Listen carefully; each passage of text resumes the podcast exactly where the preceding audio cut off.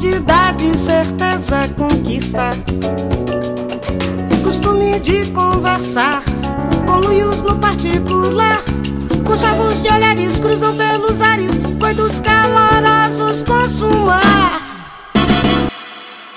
Olá, curiosos de plantão. Meu nome é Cecília Fernandes, rainha das checklists e defensora de boas sonecas. Meu nome é Caísa Reis, feiticeira de planilhas do Excel e missionária do Evangelho de Gerenciamento de Projetos. Você já sabe, mas se é a sua primeira vez, essa conversa nunca acaba por aqui. Então vem com a gente nas redes sociais. Nós estamos no Instagram e no Twitter como arroba oficialcepod. E como essas conversas não são construídas sozinhas, a gente tem o e-mail contatocepod.gmail.com, onde você pode mandar textos imensos, conversas muito mais complexas que 100 caracteres do Twitter não caberão.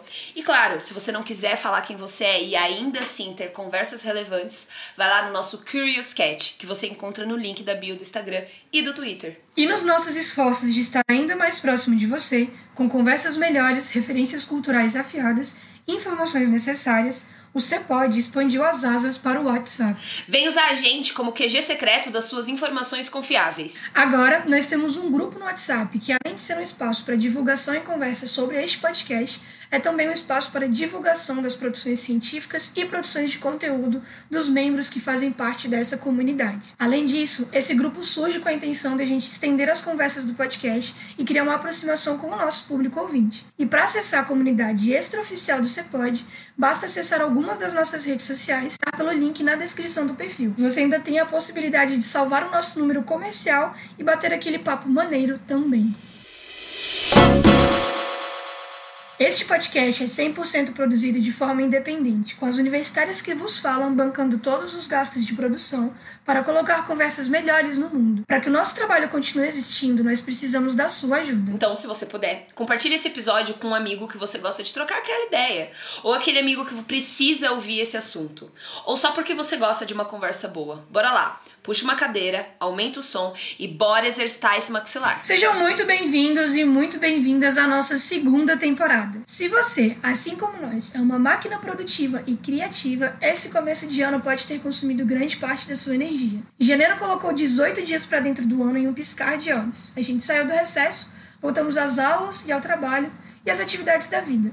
Mas também experimentamos que o ano não tá para brincadeira com notícia de morte de grandes personalidades, tanto na política quanto no entretenimento, situação de calamidade pública na saúde brasileira, o impeachment do atual presidente Donald Trump e muito mais. E no meio desse bombardeio de notícias, tem você, que tá aí tentando viver sua vida, que basta uma olhadinha naquele stories e pff, 40 minutos passados do seu tempo e você nem sabe como que isso aconteceu.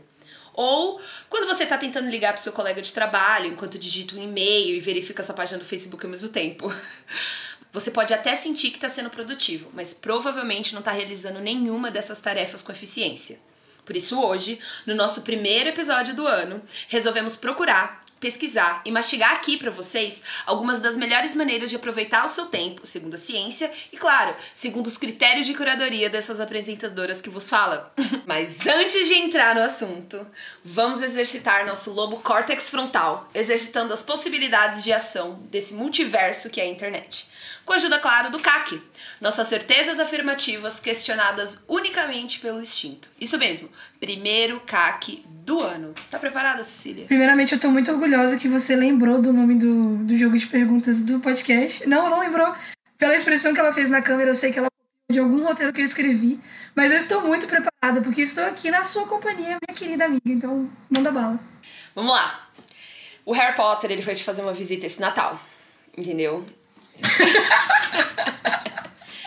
e de presente, ele te deu um vira-tempo, gata. Mas esse ele comprou na correria indo pra sua casa, na lojinha do aeroporto. Então ele meio que só deixa você voltar no tempo uma vez ao dia depois a bateria dele acaba. Então a pergunta é: o que você faria com essas horas a mais uma vez ao dia? Levando em consideração que a vida útil do colar é apenas esse ano. Caraca, acho que eu vou ter que levar essa terapia. Muito complexo. Nossa, você é louco. Digamos que você tem horas extras esse ano. O que, que você vai fazer com essas horas extras anuais? Olha, a gente teve uma conversa pré-gravação que acho que a minha resposta seria que eu provavelmente ia buscar mais um trampo pra poder bancar os meus projetos. Se eu fosse, sei lá, herdeira, eu provavelmente ia utilizar mais. Ou pra tirar uma sonequinha, ou para eu poder passar mais tempo maratonando as séries, filmes e lendo os livros que eu quero. Então eu faria isso, eu gostaria de investir, tipo, ou numa sonequinha, ou então em dedicar minha hora vaga ali do dia a ver séries, filmes e ler livros para deixar conhecimento aos meus descendentes. E você, Caísa Reis, o que, que você faria se o menino Harry te visitasse? Cara, sem sombra de dúvidas, eu dividiria meu dia no meio. Eu ia dormir no meio do dia. Dormir mais um pouco, voltar e ser produtiva o resto do dia. você é quase Hermione, eu não. Não, pois é. Nossa, se eu tivesse um vira-tempo, ainda bem que Deus não dá asa cobra.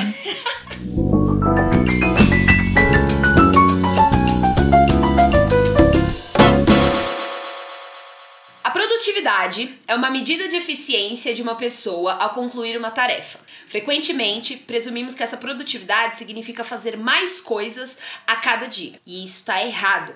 Produtividade é fazer coisas importantes de forma consistente. Ser produtivo é manter uma velocidade média constante em algumas coisas, não uma velocidade máxima em tudo. A lista a seguir leva essa conotação de produtividade em consideração. Pra gente inaugurar a segunda temporada e começar o ano com o pé direito, nós separamos oito itens sobre produtividade e descanso para te ajudar a ter um rendimento consciente e ainda assim manter a sua sanidade mental. Todos nós temos uma quantidade limitada de largura de banda cognitiva.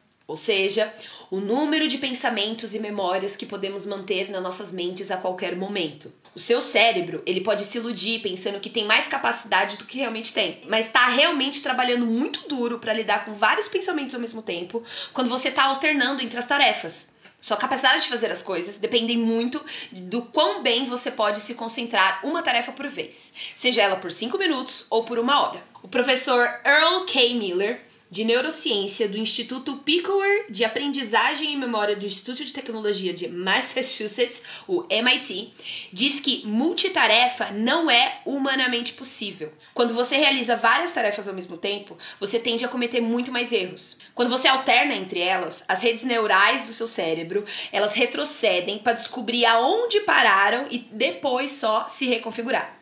Essa atividade extra faz com que você desacelere e os erros comecem a se tornar mais prováveis. Então, essa história de que mulher é multitarefa, homem não é, na verdade cai tudo por terra quando você tem duas pernas e dois braços. Se você é ser humano, multitarefa não é para você. E se você é ser humano, você tem total capacidade de lavar uma louça ou arrumar o seu próprio quarto. As pessoas são muito mais eficientes se fizerem monotarefas, de acordo com o professor de neurociência. Tentar ser multitarefas também impede a nossa criatividade. O pensamento verdadeiramente inovador surge quando a gente permite que o cérebro siga um caminho lógico de pensamentos e ideias associadas. E isso é mais provável quando a gente pode se concentrar em um único caminho mental por um longo período. O cérebro é como se fosse um músculo. Ele se torna mais forte com o uso. Assim como acontece com os exercícios físicos. Quanto mais fortalecemos nossas conexões mentais ao focarmos em uma tarefa, com a exclusão de todas as outras, melhor podemos concluir os nossos feitos. Então a primeira dica é lembrar que a gente não pode se dividir o tempo todo para tudo que a gente faz. Aceita que dói menos. e quando a gente fala que o cérebro é como se fosse um músculo, a gente está se referindo principalmente à plasticidade, que é uma das várias características desse órgão maravilhoso dentro da nossa cabeça. A plasticidade é justamente essa capacidade de adaptação de acordo com os estímulos e as atividades que a gente realiza. Então é possível sim você adquirir um hábito, você mudar um comportamento, justamente porque o cérebro permite essa adaptação.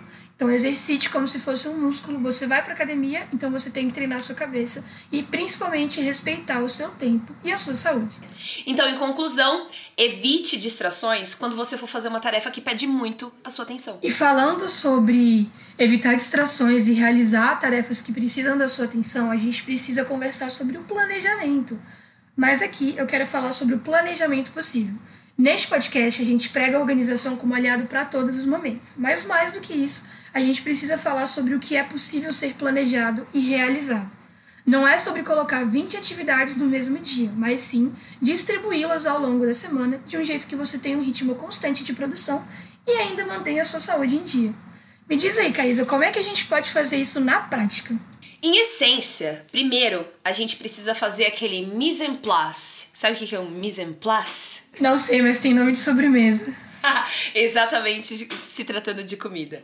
É quando a gente pega todos os ingredientes do prato que a gente vai fazer, coloca eles na mesa para saber que a gente tem eles. Então, a gente começa a cozinhar. Porque não sei se você já fez isso, mas eu super já comecei um bolo e só depois eu descobri que não tinha alguns ingredientes. E é uma bosta quando isso acontece. então, as ferramentas de gerenciamento de tempo é algo que os millennials e muitos outros têm que usar como aliado na hora de concluir um projeto. A gente não é super humano. Então, em essência, a gente lista todas as tarefas a se fazer primeiro. Em segundo, a gente arruma essas tarefas em prioridades: tempo, o recurso, é, urgência daquele problema. Normalmente é aqui que você começa a desenhar um cronograma, quando você lista e começa a desenhar as prioridades desse, desses problemas. A terceira coisa sempre é delegar. A gente precisa assumir que a gente precisa de ajuda. É nessa parte do projeto que a gente entende que a tarefa é imensamente importante, é urgente para você, mas se você tem outras pessoas, você precisa delegar. Você não consegue fazer isso sozinho. Em quarto, a gente tem, tem que lembrar o que a gente deve cortar de dentro do planejamento. Normalmente a gente lista mil coisas para fazer e só consegue fazer cinco daquela lista. Então faz parte do planejamento retirar as coisas que você colocou na lista lá naquele no primeiro passo. Procrastinação demais, essa é a hora que você tira da sua lista também. Aqui é o momento que você começa a perceber o que de fato vai ser jogado fora e o que vai ficar. Afinal, não dá para você cozinhar um prato maravilhoso com ingredientes estragados certo? E dentro ainda dessa ideia de listar as atividades, delegar as atividades, ranquear elas em prioridades e tirar o que é desnecessário, existem vários métodos. Você pode jogar aí no Google agora o, a matriz de Eisenhower, que fala mais ou menos que o gerenciamento de tempo é aquele ato ou processo de planejamento que você executa e controla consciente sobre a quantidade de tempo gasta com as atividades específicas, especialmente para aumentar a efetividade eficiência e produtividade do seu projeto. Tem também a tabela Gucci, que é mais uma matriz de priorização sobre a questão de urgência e tendência do seu projeto. Claro, se você é rico e tem acesso à internet, você também pode usar os programas do Microsoft, o MS Project, que é a, a ferramenta de gerenciamento de projetos do Windows. Mas como é muito caro, tem a versão Linux, que é chamado também de Project Libre, onde você pode fazer exatamente isso que eu falei: listar as atividades, priorizar elas, delegar, ter uma estimativa de tempo. E claro, se você não quer fazer nada disso, tem o bom e velho Excel, planners, anotações, é a nossa famosa regra da pizza. a regra da pizza é aquela que o QG principal do seu projeto, as pessoas principais do seu projeto, uma pizza precisa alimentar. Se você tem oito pessoas no seu projeto, já é muita coisa, porque um pedaço para cada um não enche barriga de ninguém. Mas se você tem quatro pessoas, três pessoas, é muito mais fácil do seu projeto estar tá alinhado com essas pessoas e ele seguir em frente. Em conclusão, aceita que você precisa de ajuda, mesmo que seja de um aplicativo. Aqui nesse podcast a gente segue várias metodologias de organização e planejamento. Eu gosto de falar que a gente segue o método Caísa Reis em homenagem saudosa a Maricondo, porque quando a gente começou esse projeto, essa iniciativa, a Caísa organizou a casa com Trello, planilha do Excel, agenda, tudo. Hoje a gente utiliza de formas diferentes, principalmente a conversa no WhatsApp é o nosso maior indexador de assuntos, necessidades e atividades.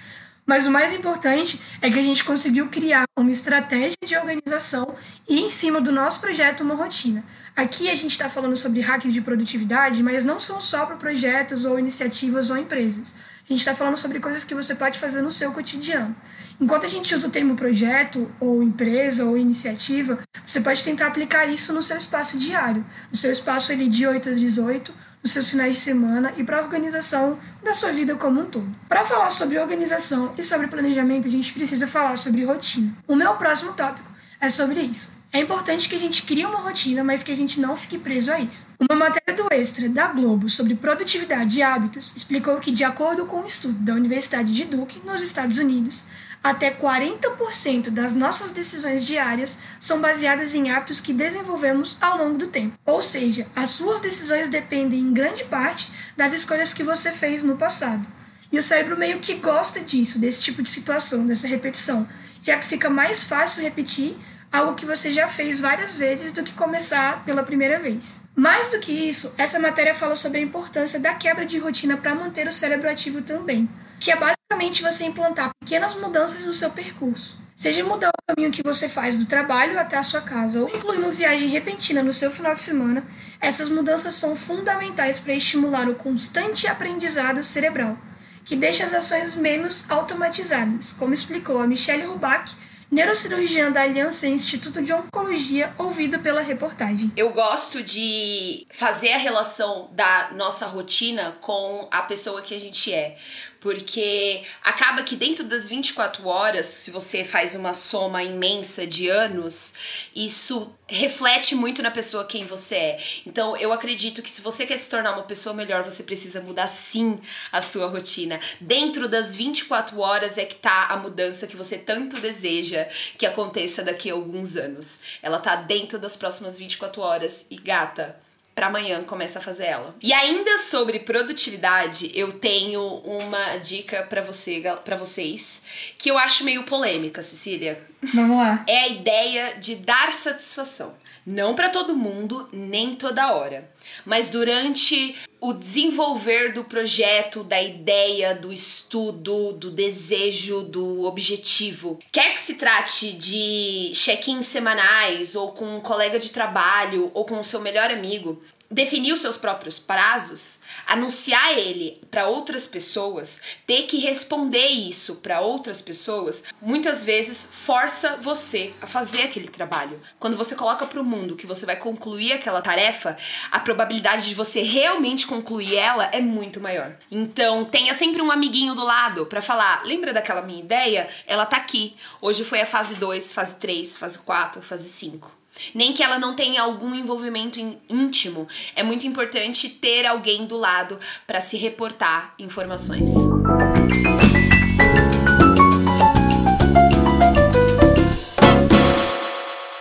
Falamos sobre produtividade e agora vem a hora de colher os louros, deitar no mar de rosas e aproveitar a brisa, que é o momento de descanso. Ah, mas a gente precisa de hacks de descanso, como assim? Então, Aqui nossa intenção não é passar sobre hacks de descanso, mas sim ensinar você a aproveitar momentos de qualidade na sua própria companhia, principalmente levando em consideração o ritmo acelerado que a gente tem vivido cada vez mais, onde se desconectar, desligar o computador, sair do ambiente de trabalho é um desafio, porque acaba que tudo está no mesmo espaço da nossa casa.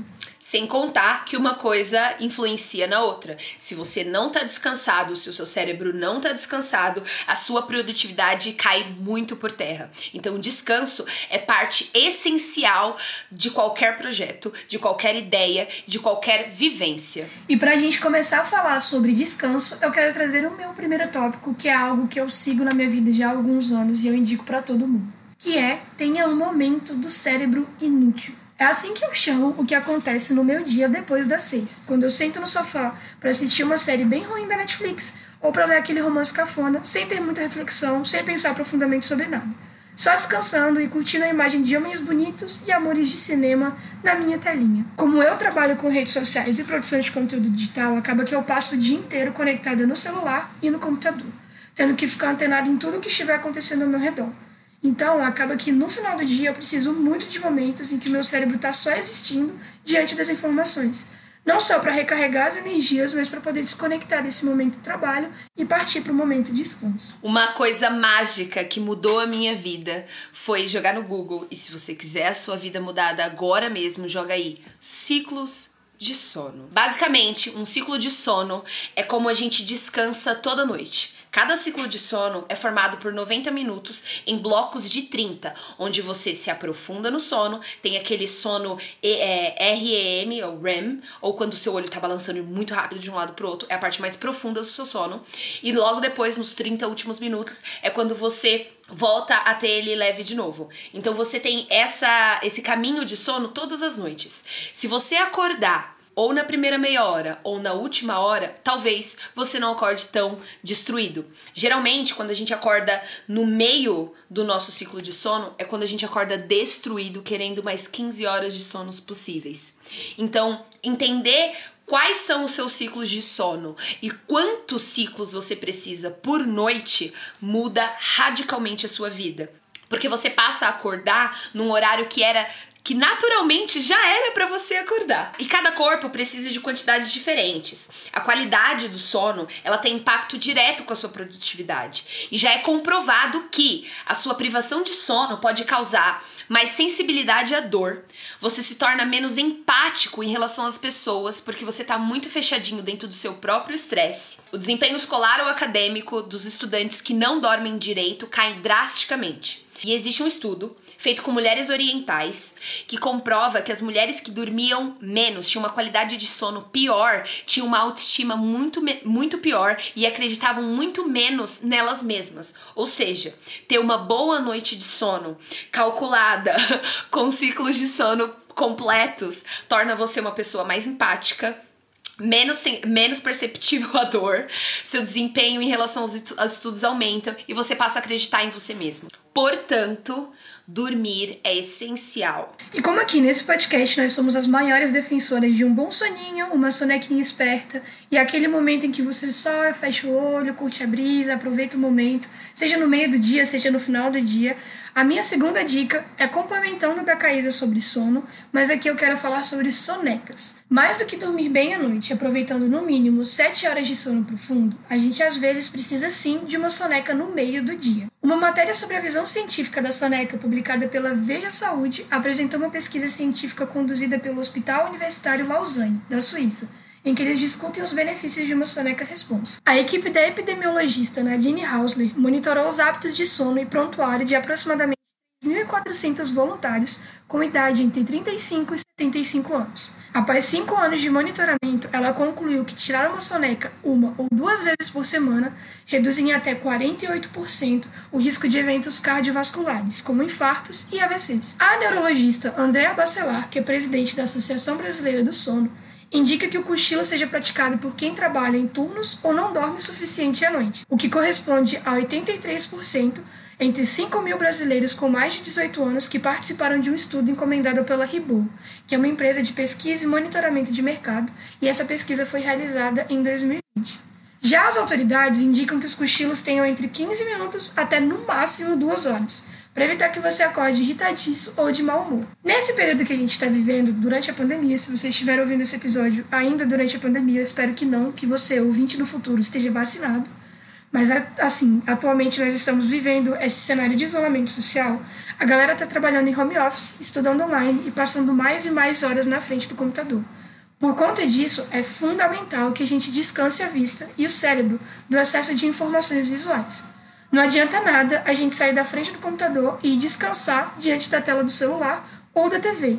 Então, hoje eu convido você a começar a incorporar aí na sua casa, depois do seu almoço ou no seu local de trabalho, seja depois do expediente, seja antes do expediente, um tempinho para poder fechar os olhos, descansar e curtir uma boa soneca. A próxima dica é uma das pouquíssimas técnicas de estudo que realmente a ciência corrobora e que funciona. Ela é chamada de spacing. É a ideia de que o seu cérebro precisa descansar depois de ter estudado aquele assunto complexo ou trabalhado durante muitas horas, para poder processar a informação de verdade. Fizeram uma comparação entre alunos que estudavam de véspera para as provas e alunos que quebravam o assunto em intervalos de dias o quanto esses alunos, depois de anos, retinham essas informações. Todos os alunos que estudaram de véspera mal lembravam dos assuntos que eles tinham estudado e tirado a, quase a mesma nota que os outros alunos. Porém, os alunos que utilizaram a técnica de spacing, de estudar e fazer intervalos, conseguiam lembrar do conteúdo até 10, 15 anos depois de ter estudado o conteúdo. Ou seja, quer aprender alguma coisa? Quebra ele em intervalos. Dá o espaço para o seu cérebro respirar e processar a informação que ele acabou de adquirir. E uma das técnicas mais conhecidas sobre spacing é a famosa, a amada, a adorada técnica Pomodoro que é um método de gerenciamento de tempo desenvolvido pelo Francesco Cirillo no final dos anos 1980. A técnica consiste na utilização de um cronômetro para dividir o trabalho em períodos de 25 minutos, separados por breves intervalos. Tem aplicativo, tem livro, tem um cronômetro super fofo em formato de tomate que você pode utilizar para começar a dar intervalos para o seu cérebro processar as informações e no futuro você vai agradecer. Por último, e não menos importante, tem a técnica que eu adoro chamar de esforço sem esforço. Numa cena de uma série americana dos anos 70, o famoso Bruce Lee usa do seu personagem para passar uma sabedoria milenar que caiu no mundo pop e hoje está presente aqui nessa lista para você. No, na série, o Bruce Lee diz o seguinte durante uma entrevista para ajudar o seu amigo com lutas marciais: Se você tentar se lembrar, perderá. Esvazie sua mente. Seja sem forma, sem forma, como a água. Coloque a água em uma xícara e ela se tornará a xícara. Coloque a água em um bule e ele se tornará o bule. A água pode fluir ou rastejar, pingar ou quebrar. Seja água, meu amigo. E em inglês é aquela frase maravilhosa: be like water. Mas aí ele continua. Como todo mundo, você procura aprender como vencer, mas nunca como perder, como aceitar a derrota. Aprender é morrer e se libertar da morte. Então, quando amanhã chegar, você vai precisar se livrar da sua mente ambiciosa e aprender a arte da morte.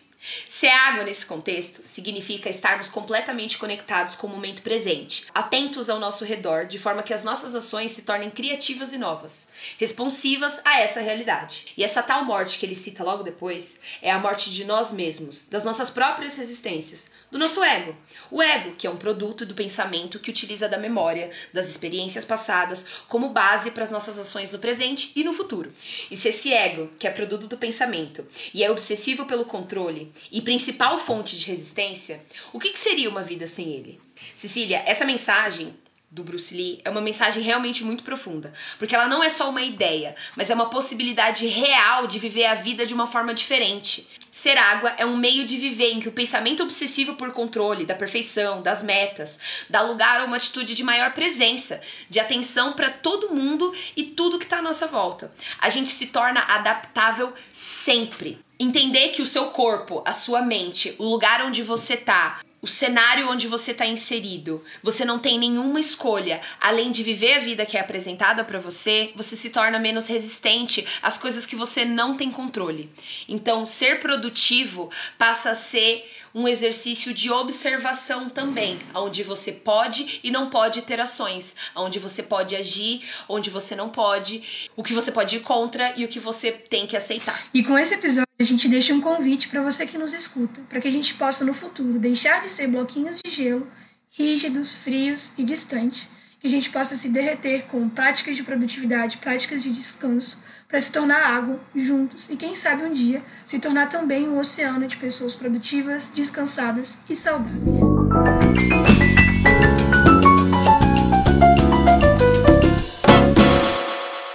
E para começar esse ano de 2021, com muito spacing, com muito descanso e com muita produtividade. A gente também tem que lembrar que a cultura pop é presente em todos os momentos. E eu quero uma coisa muito interessante para essas minhas férias, para esse mês acabar ainda. Cecília, o que, que você pode me indicar para me ajudar nesse meu spacing?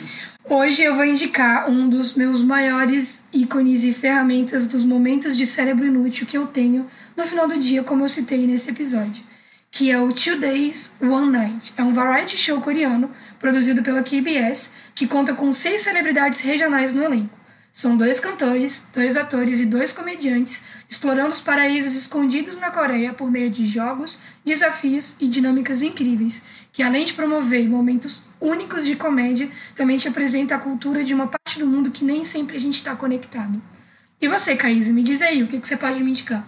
Como eu não sou muito fã ainda das coisas orientais que você vive me apresentando, essa semana eu tava reassistindo o One Punch Man, que é um anime que zoa animes. Eu acho o anime incrível, porque ele não é pretencioso. Ele parece um Brooklyn Nine-Nine do gênero. Então ele tá o tempo todo zoando o gênero, mas não se subestima, porque ele ainda é um desenho. E eu acho incrível que ele é sarcástico, ele é bobo. E eu adoro, no final do dia, colocar um play em um episódio de 20 minutos, que eu tenho certeza que eu vou gargalhar e esquecer dos meus problemas. E como essa conversa nunca acaba por aqui, você pode passar as suas indicações de momentos de cérebro inútil, descanso e spacing pra gente por meio das redes sociais. Estamos no Instagram e no Twitter como arroba oficialcepode. E claro, se você quiser continuar essa conversa ou tiver mais outros hacks de produtividade que você acha importantíssimo e a gente não colocou aqui, corre lá no nosso link da bio, entra no nosso grupo e manda para todo mundo pra gente conversar sobre isso. Ou salva nosso número e vem de PVT. Até semana que vem. Publicidade.